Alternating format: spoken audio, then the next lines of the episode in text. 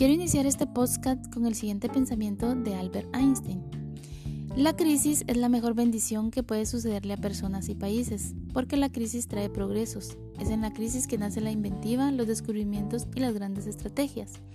Muy buena tarde, les saluda Arlinda Ortiz.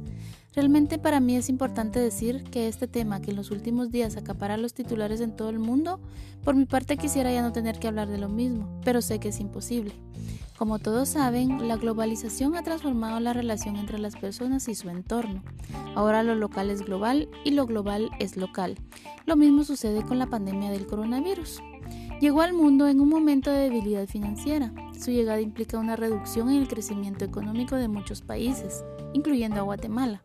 A pesar de la incertidumbre sobre el desenlace de esta crisis, es predecible que las empresas, los trabajadores y los vendedores informales serán los principales afectados, estos son los primeros efectos que podemos adelantar sobre el coronavirus en el país.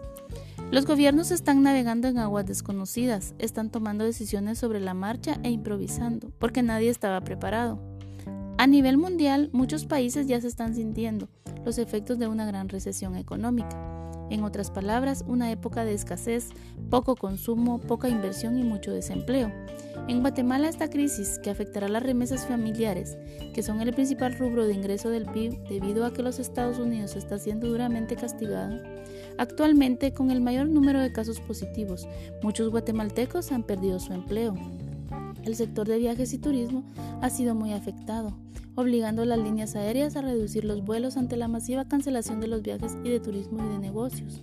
Muchas cadenas hoteleras ya han cerrado operaciones y así podría mencionar muchas más industrias afectadas a nivel mundial.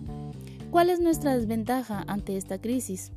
Nuestro sistema fiscal es terrible porque es regresivo e insuficiente. Esto reduce las posibilidades del gobierno para tomar medidas que puedan aliviar la crisis que el coronavirus podría desencadenar.